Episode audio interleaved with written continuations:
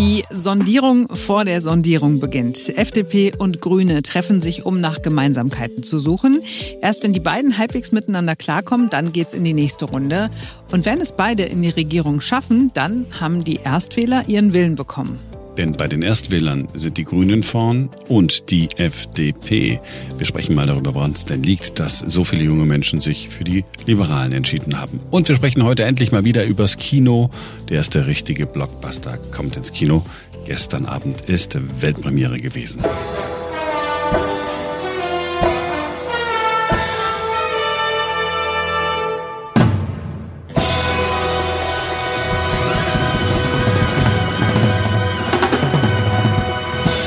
Ich bin Marc Schubert. Und ich bin Simone Panteleit. Jetzt beginnt ein neuer Tag.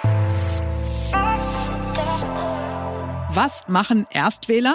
Sie wählen auf gar keinen Fall wie ihre Eltern. Das ist so eine Faustregel, die auch heute noch gilt. Ja, stimmt. Wenn man uns vor ein paar Wochen gefragt hätte, was glaubt ihr, wen die Jüngsten der Wähler so wählen, dann hätten wir, wie ihr vermutlich auch gesagt, naja, die wählen natürlich die Grünen. Mhm, ja. Haben sie auch getan. Die Generation, die nur Angela Merkel als Kanzlerin erlebt hat, hat grün gewählt und gelb. Sind die Liberalen die neue Partei einer jungen Bewegung?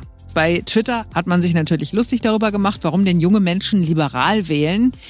Was jetzt an liberal so schlecht sein soll, wissen wir auch nicht. Aber was schon stimmt, die FDP trägt seit Jahrzehnten immer noch dieses Image mit sich rum, für die Reichen und Schönen da zu sein oder zumindest für die, die es mal werden wollen. Digitalisierung und Corona könnten den Ausschlag gegeben haben, dass die Liberalen so stark bei den Jüngeren sind. Wir fragen einen Journalisten, der genau diese Geschichte recherchiert hat. Bent Freiwald hat für Krautreporter die Story über die jungen Wähler geschrieben. Hallo Bent. Hi. Lass uns über die Jungwähler sprechen. Ähm, der guten Ordnung halber, ich bin 50, du bist 28, hast du gesagt. Genau, ja. Also wir sind wirklich Unbeteiligte. Also sind, du bist noch jung, aber kein Jungwähler mehr. Ähm, du hast Kann dich aber so mit sagen, Jungwählern ja. befasst. Du hast eigentlich genau das Richtige gemacht. Ähm, wie befasst man sich mit, mit Jungwählern? Wann bist du drauf gekommen? Warum hast du es getan? Also gestern Morgen vor allen Dingen, also am, am, am Montagmorgen, ähm, da habe ich dann gesehen, so in den sozialen Medien ähm, reden total viele darüber, warum denn so viele junge Menschen die FDP gewählt haben. Und äh, total viele haben auch äh, von oben herab darüber geredet, weil sie es überhaupt nicht verstanden haben. Und ähm, das war teilweise zynisch, das war teilweise peinlich. Ähm, und was die aber alle gemeinsam hatten, sie haben über junge Menschen geredet und kaum jemand hat mal mit, mit den jungen Menschen geredet und sie mal gefragt. Und äh, das hat mich dann irgendwann so genervt, dass wir in der Redaktion gesagt haben, ja gut, ähm, dann mache ich das jetzt, dann frage ich jetzt mal die, die jungen Wähler. Und äh, das habe ich dann da gemacht, wo man äh, junge Menschen häufig auch antrifft und wo sie viel Zeit verbringen, nämlich in den sozialen Medien. Ich habe auf Twitter einen Aufruf gestartet, äh, auf Instagram, auf Facebook. Bin dann, ja, auf Facebook hängen die gar nicht so viel rum, aber da hängen dann die Eltern der jungen Menschen rum, die mich dann vermittelt haben. Und bin dann so, habe mich dann da so reingefuchst und äh, habe die in den sozialen Medien dann gefunden und haben immer mehr Menschen mir äh, geschrieben, warum sie denn die FDP gewählt haben. Mit zwei davon habe ich dann noch länger telefoniert und so habe ich dann so langsam verstanden, was da eigentlich hintersteckt. So, lass uns teilhaben, weil das ist ja eine äh, schöne Fe Feldstudie, Stichprobe, Stichprobe muss ich immer sagen, damit keiner, äh, keiner glaubt, äh, das ist alles äh, hundertprozentig valide, was du sagst. Es ist natürlich nur ein Ausschnitt der Wirklichkeit. Kann auch sein, dass andere Menschen ähm, aus anderen Gründen die FDP gewählt haben. Aber äh, schilder doch mal deinen, deinen Eindruck. Was waren so die, die Motive? Also ich habe im Prinzip drei Hauptgründe gefunden, drei Hauptmotive bei den äh, ErstwählerInnen der FDP. Das erste war ein Grund, den ich oder den viele auch bei den äh, älteren Wählern gefunden haben, nämlich äh, die GroKo kommt einfach nicht mehr in Frage. Also das war so eine, ähm, das war wie bei den Erwachseneren oder bei den älteren Wählern ähm, war das so eine Stimmung, entweder Team äh, Team weiter so, das war dann die GroKo quasi, vor allen Dingen die Union muss man sagen, die dafür stand, ähm, oder halt Team Neuanfang. Und das war so ein Teamwahlkampf quasi schon und oder oder so zwei Lager im Prinzip und ähm, da standen halt die FDP und die Grünen für dieses Team Neuanfang. Und wer dann nicht Öko war, also wer dann nicht sagt, die Grünen machen genau die Politik, die ich will, und das waren die, von denen ich mit, denen ich geredet habe, die haben halt gesagt, naja, die Grünen, die stehen für mich tatsächlich auch für Verbote und für Regeln ähm, und nicht für Freiheit und für Selbstverantwortung. Ähm, ja, dann bleibt halt als, als nächstgrößere oder als nächste größere Partei auf jeden Fall noch die FDP. Also so dieses Team weiter, so äh, geht nicht mehr. Das war so die erste oder der erste große Grund, ähm, warum die äh, nicht die GroKo gewählt haben und warum die FDP dann so erfolgreich war. Also es ist ja schon mal nachvollziehbar. Ne? Wenn, wenn man Veränderung will, dann muss man ja, wenn man, wenn man jetzt 18 ist, 19, 20, 21, so und jetzt also ne, zum ersten Mal bei der Bundestagswahl wählen darf, muss man ja quasi sagen, ich muss jemand anders wählen. Das sind ja alles Menschen, die, die kennen ja eigentlich nur Merkel und fast nur, ähm, nur, nur GroKo. Und man darf auch nicht vergessen, das sind ja alles keine Gewohnheitswähler. Also sowas wie Union und die SPD, die haben ja auch ähm, WählerInnen, die sie einfach seit Jahren wählen, immer wieder und immer wieder. Ne? Und äh, das ist ja bei Erstwählern einfach nicht so. Das ist jetzt das erste Mal, dass sie sich entscheiden konnten. Und es ist tatsächlich nicht so, dass auf einmal irgendwie, also die FDP wird ja auch teilweise so ein bisschen als konservativer als die Grünen oder die Linken dargestellt ähm, oder verstanden. Und es ist nicht so, dass auf einmal die Jugend äh, konservativer geworden ist. Also 2017 haben noch äh, 20 Prozent äh, der jungen Wähler in die Union gewählt. Und diesmal waren es eben nur 10 Prozent der Jungen. Ähm, und irgendwohin müssen halt diese Prozentpunkte dann und äh, einige sind dann bei der FDP gelandet. Mhm. Okay, wir haben den ersten Punkt. Äh, hast schon gemacht? Den zweiten Grund. Der zweite Grund, ähm, das war was, was mich ein bisschen überrascht hat, aber äh, was total zur FDP passt. Und zwar alle Erstwählerinnen, mit denen ich gesprochen habe, die haben gesagt, na, die Grünen, die setzen zu sehr auf Verbote und auf Regeln. Und was ihnen fehlt, ist das Thema Selbstverantwortung und Eigenverantwortung und Selbstverwirklichung. Also dieses ganz typische äh, Freiheitsdenken der FDP. Und äh, wenn man sich dann, das habe ich auch noch gemacht, ich habe nicht nur mit den äh, ErstwählerInnen geredet, um das mal zu verstehen, sondern auch mir den Wahlkampf angeguckt. Ähm, und mir so ein paar Hintergrundinfos dazu gesucht. Und dann habe ich äh, auch die Shell-Jugendstudie gelesen. Und äh, das macht dann Sinn, wenn man die zusammenbringt, diese beiden Sachen. Ähm, also das, was die sagen und das, was in dieser Studie rauskam.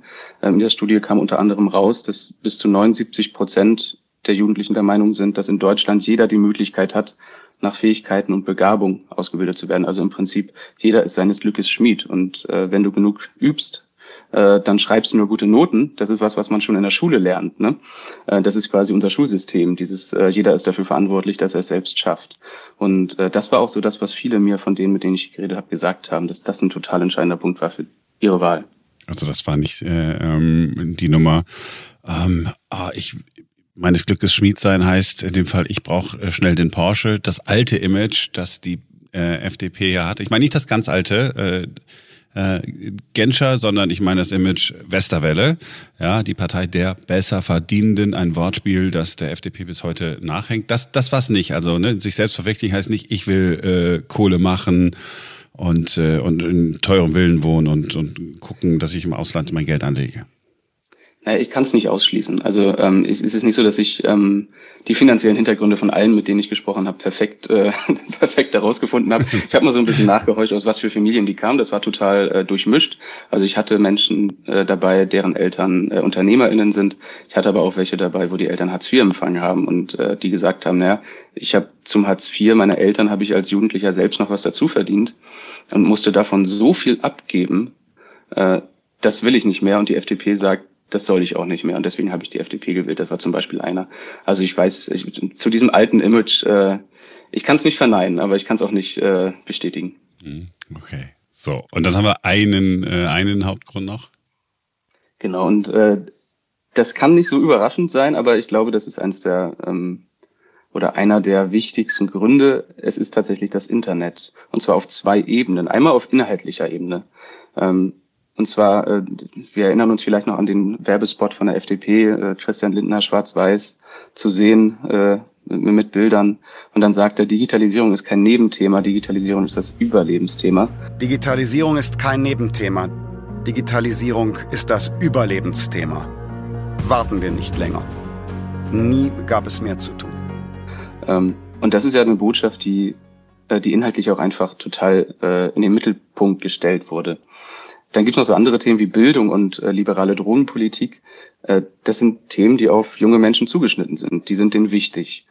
Ähm, und tatsächlich ist es so, dass, dass ErstwählerInnen einfach natürlich im Vergleich jetzt meinetwegen zu, zu WählerInnen über 60, über 70 total viel im Internet unterwegs sind. Und äh, ein digitales Deutschland ist auch einfach kein schlechtes Wahlversprechen, wenn man jahrelang in der Schule saß und kein WLAN hatte. Also das war so die, die inhaltliche Ebene. äh, und dann und dann war das Internet aber auch äh, ein Wahlkampfort. Also äh, das war nicht nur ein Versprechen, sondern auch eben ein Ort, wo die FDP ganz gezielt auch die jungen WählerInnen erreicht hat. Also äh, TikTok, Instagram, YouTube und so weiter. Die FDP hat das total verstanden. Die anderen Parteien zwar auch, aber man muss sagen, die FDP war die Partei, die äh, laut Analysen die meisten Menschen in den sozialen Medien erreicht hat, obwohl sie nicht das meiste Geld da reingesteckt hat. Also irgendwas haben die da richtig gemacht und haben tatsächlich genau die Menschen erreicht in den sozialen Medien, die sie eben für diese Themen dann auch begeistern konnten. Ich war positiv überrascht, muss ich sagen, ähm, dass, dass es nicht so klischeehaft ist. Dass ich, ich weiß, wie ich äh, früher war bei uns, äh, ich weiß gut, das war, ne? Ich war, bin 1970 geboren, das waren dann so die 80er ähm, in denen ich groß geworden bin und in denen man das erste Mal eine politische Meinung hat, das war alles, äh, also alles links um uns herum, alles links. Also das war, war, war völlig klar. Ähm, Grüne gab's gab's schon, ja, waren die wahrgenommenen Sonderlinge und die fand man, äh, glaube ich, ganz gut. Oder halt die SPD. Ähm, und wenn wir jetzt so links-rechts denken, mein Eindruck ist, dass das auch etwas ist, also konservativ-bürgerlich, also diese Begriffe, die wir so benutzen jeden Tag und über die wir sprechen und die wir auch schreiben, das sind ja aber möglicherweise Kategorien, in denen ein Erstwähler ja gar nicht denkt. Total. Also man kann das natürlich machen, die Parteien irgendwie in links und rechts einteilen. Ich meine, bei manchen macht es total Sinn. Die Linke heißt nicht umsonst die Linke und die AfD ähm, die wird nicht umsonst äh, ins rechte Spektrum einsortiert. Aber alles, was da so zwischen ist, ähm, das in links und rechts einzuteilen, ist vielleicht gar nicht so zielführend. Ähm, deswegen meinte ich schon, das, was ich am Anfang gesagt habe, so dieses äh, Team weiter, so gegen Team Neuanfang, das war, glaube ich, viel mehr äh, eine Sache, die wichtig war. Also ich habe äh, äh, einen jungen Wähler gefragt, äh, Hugo heißt der, der ist 21 Jahre alt, und er hat gesagt, in unserer ganzen Schullaufbahn und ganz besonders während Corona äh, ist uns immer wieder gezeigt worden, dass der Staat kein Ermöglicher ist, sondern ein Verhinderer. Also ich glaube, darüber haben wir jetzt noch gar nicht geredet, dass Corona natürlich auch eine Rolle gespielt hat und die Rolle, die der Staat da gespielt hat.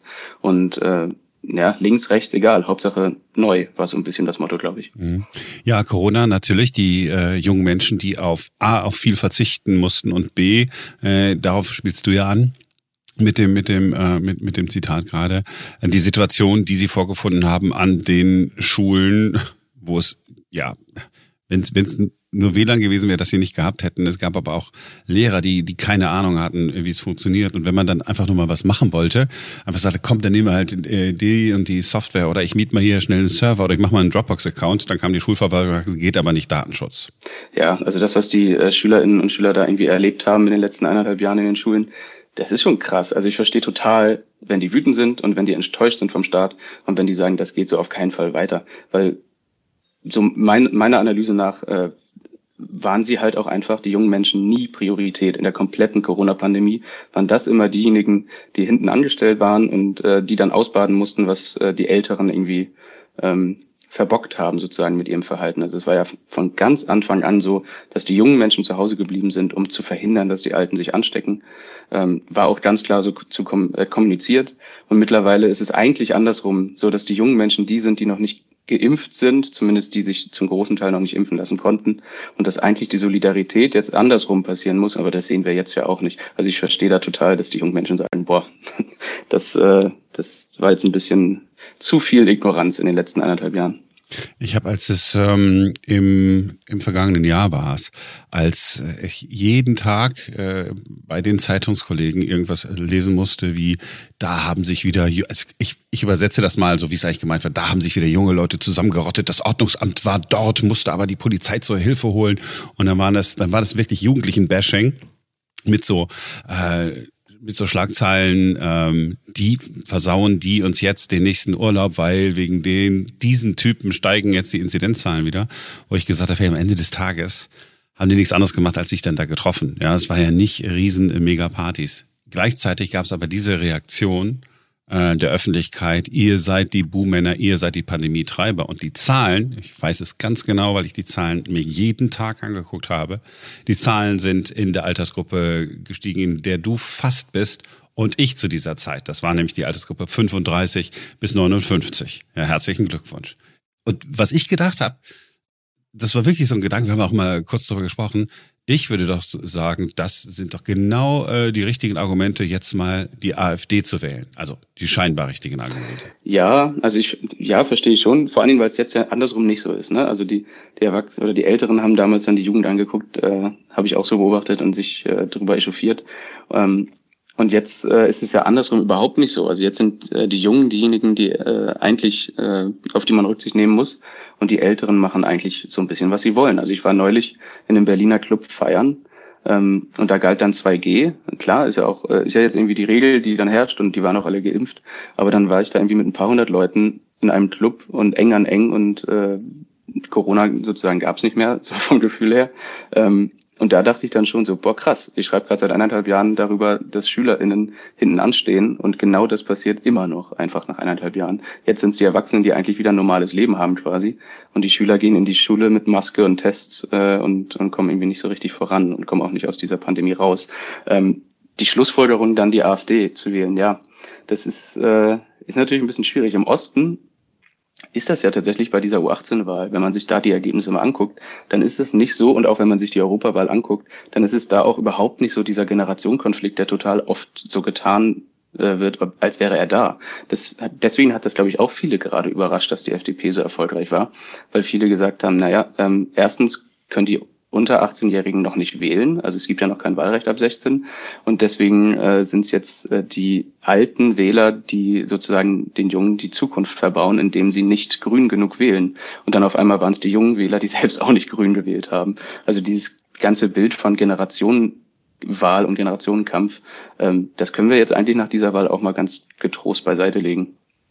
Ja, ich hoffe. Das macht, das, das macht die Diskussion bunter äh, und man selber äh, darf nicht mehr so schön in seinen Klischees weiterdenken. Eine Sache, die mich aber dann doch interessiert, da sind wir doch bei einer Generationenfrage, nicht bei einem äh, Konflikt hoffentlich. Ähm, ich habe das bei den Quotes, die du rausgesucht hast, die du bei Twitter veröffentlicht hast, äh, gab es jemanden, der hat äh, das Thema Altersvorsorge äh, angesprochen. Ich glaube, es war äh, einer, einer äh, der jungen Menschen, mit denen äh, du gesprochen hast. Ist das auch ein Thema gewesen, denn unser Rentensystem wir alle wissen ja, das umlagefinanzierte, beitragsfinanzierte System hat schon, naja, so ein paar Probleme, wahrscheinlich in, in 10, 15 Jahren enorme Probleme, also Umstieg auf was aktienbasiertes oder so. War das auch ein, auch ein, auch ein Thema für die Jungen? Auf jeden Fall. Also es, ähm, dass die Klimakrise ein großes Thema ist, war irgendwie allen klar. Dass finanzieller Wohlstand oder finanzielle Sicherheit eigentlich auch ein sehr, sehr großes Thema ist unter jungen WählerInnen, war vielleicht nicht so allen klar, aber würde ich auf jeden Fall sagen, eigentlich alle, mit denen ich gesprochen habe, ähm, haben das früher oder später erwähnt, nämlich, dass sie die Angst haben, äh, keine ordentliche Rente zu bekommen. Und ich muss sagen, die Angst ist ja nicht so unbegründet. Also bei dem aktuellen Rentensystem ähm, kann man sich dann irgendwie ausrechnen, wie viel Rente wahrscheinlich für einen irgendwann mal übrig bleibt und vor allen Dingen bei der Demografie, die wir halt erleben, ne? dass es total viele alte Menschen gibt und gar nicht so viele junge Menschen. Ähm, also ja, finanzieller Wohlstand äh, auf jeden Fall auch ein Thema, was irgendwie eine Rolle gespielt hat. Mhm. Und da ist die FDP ja, muss man ja mittlerweile sagen, eine der Parteien, die sagt, naja, wir müssen das System ein bisschen, ein bisschen umstellen und deswegen, ja, ist doch, ist doch, ist doch cool. Ist doch cool, äh, dass, dass es so divers ist. Genau, und, und, und was, was mich so ein bisschen überrascht hat, aber auch äh, in den Reaktionen dann, ähm, man kann das ja so sehen, dass die FDP die ähm, Antworten auf diese Fragen hat. Ähm, nur was dann Grünen und linken WählerInnen gemacht haben, ist zu sagen, naja, diese Antworten sind halt falsch und deswegen habt ihr falsch gewählt. Also dass es einfach andere Antworten sind und dass die Wähler schon, äh, die sind halt wahlberechtigt, also alt genug, um das selbst zu entscheiden, äh, dass die einfach das gewählt haben, äh, was sie für die bessere Antwort halten. Das kam den oder kommt vielen Leuten, die das irgendwie kommentieren, äh, ob das im Internet ist oder woanders, erstmal gar nicht in den Sinn. Was anders, äh, in den Sinn. Also was anders ist, ist erstmal falsch und nicht anders. Und das ist auch eine komische Entwicklung. Ja, ähm, ich früher hätte ich jetzt äh, gesagt, ja, so sind die Menschen halt. Äh, ich glaube, sie sind auch tatsächlich so. Was, was mich äh, tatsächlich freut, ist, dass ähm, wir mit den Klischees nicht weiterarbeiten dürfen, dass die Partei äh, FDP zum Beispiel nur so ein Backing hat von, keine Ahnung, äh, alten, äh, reichen äh, Unternehmern und deren Kindern. Äh, genauso hat mich das äh, für die Grünen gefreut, dass die irgendwann aus der Öko-Ecke raus waren, sondern dass jeder äh, sie gewählt hat. Ich glaube sogar, meine Mutter hat äh, sie gewählt, ist über 70. So, also nice. Ja, das, das macht's bunter. Das, das, wir sind flexibler. Es gibt keine, keine klassische Blockbildung mehr. Man darf sich neu entscheiden. Äh, es gibt einen anderen Wettbewerb um die besten Ideen, weil Menschen nicht einfach nur hingehen und traditionell wählen, weil sie schon immer so gemacht haben. Ich glaube, das ist eine, eine ganz gute Zukunft. Und dass, äh, dass die Rechten zwar in bestimmten Teilen Deutschlands so enormen Zuwachs haben, aber eben nur dort, in Anführungsstrichen. Das hat mich auch so ein bisschen beruhigt. Ja, das darf man natürlich auch nicht vergessen, dass im Osten schon auch die AfD total stark war. Ähm, darüber wird weiter geredet, darüber wird seit Jahren geredet und es wird jetzt auch weiterhin äh, darüber geredet. Ähm, aber klar, also ich würde auch das Fazit von dieser Bundestagswahl so äh, verwirrend es für viele war und so ähm, unerwartet es auch für viele war, was es auf jeden Fall nicht war, war langweilig. Also das äh, ist, hat natürlich das Parteiensystem total verändert, was da gerade passiert ist. Dass die äh, GroKo-Parteien, also die SPD natürlich total stark geworden, aber dass die Union so schwach ist und dass die politische Macht jetzt so verteilt ist, dass gerade die Grünen mit der FDP darüber reden, was es für eine nächste Regierung sein kann, das ist erstmal finde ich gar nicht so schlecht. Ja, wird spannend. Ähm, Bent, vielen Dank. Bevor ich Tschüss sage, hilf nochmal unseren Hörern. Du schreibst für Krautreporter, du hast äh, dort zusammen mit äh, KollegInnen eine Artikelreihe zur Bundestagswahl gemacht, die heißt Bundestagswahl verstehen. Und das, worüber wir gesprochen haben, ist jetzt in dem jüngsten, ich weiß gar nicht, ob es der letzte Artikel der Reihe ist, äh, auch erschienen. Hilf mal kurz, Krautreporter, was ist es? Wie kann ich dabei sein? Genau, das war äh, der letzte Artikel unserer Serie. Äh, ich glaube, zehn Teile hat die mittlerweile dann gehabt. Also was Cloud Reporter macht, ist, wir sind ein äh, Online-Magazin. Es sind 14 Teile sogar schon. 14, oh Gott, ja, dann sind noch viele ja, dazugekommen. Guck mal, ja, umso besser. Ähm, also was wir machen, ist, wir ähm, machen keine Nachrichten, wir machen überhaupt keine News. Ähm, was wir machen, ist die Hintergründe von Nachrichten erklären und das machen wir, indem wir ein Artikel, und der ist meistens auch ein bisschen länger als jetzt bei anderen Medien, ein Artikel, eine Analyse, eine längere Reportage, ein Porträt oder ein Interview, äh, ein am Tag veröffentlichen. Und äh, da versuchen wir dann einfach die größeren Fragen hinter den News zu stellen. Und das Ganze machen wir, ähm, wir versuchen maximal unaufgeregt das zu machen.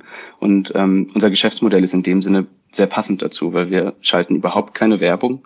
Ähm, wir werden nur finanziert von unseren mittlerweile über 16.500 Mitgliedern und wir haben auch keinen großen Verlag oder so im Hintergrund, der uns sagt, was wir zu tun haben. Wir sind unserer Meinung nach maximal unabhängig und versuchen äh, nicht diesen Nachrichtenwahnsinn mitzumachen und so schnell es geht, irgendwelche Push-Nachrichten rauszuschicken, sondern äh, vielleicht einen Tag zu warten und dann die längere Analyse zu schreiben, sodass man wirklich versteht, was da eigentlich gerade passiert. Sehr schön gesagt. Ich war am Anfang mal mit dabei, dann habe ich zwischendurch Pause gemacht. Seit heute bin ich äh, wieder mit dabei und äh, kannst du wirklich nur empfehlen. Ähm, sieht cool aus. Willkommen zurück.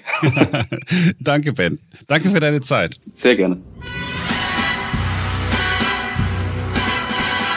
Wenn man diese Musik hört, dann weiß man sofort, worum es jetzt geht. Es geht natürlich um James Bond.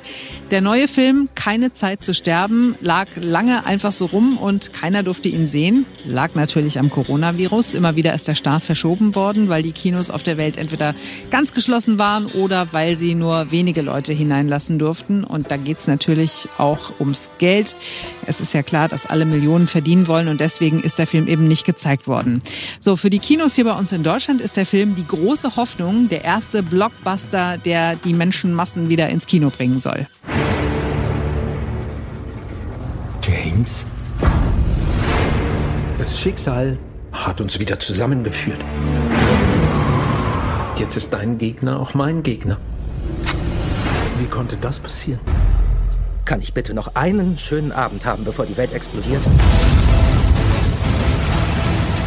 No Time to Die, der Trailer zum neuen James Bond-Film in Kurzversion, ist zweieinhalb Minuten lang im Original, äh, ist auch ein bisschen Product Placement drin zu sehen.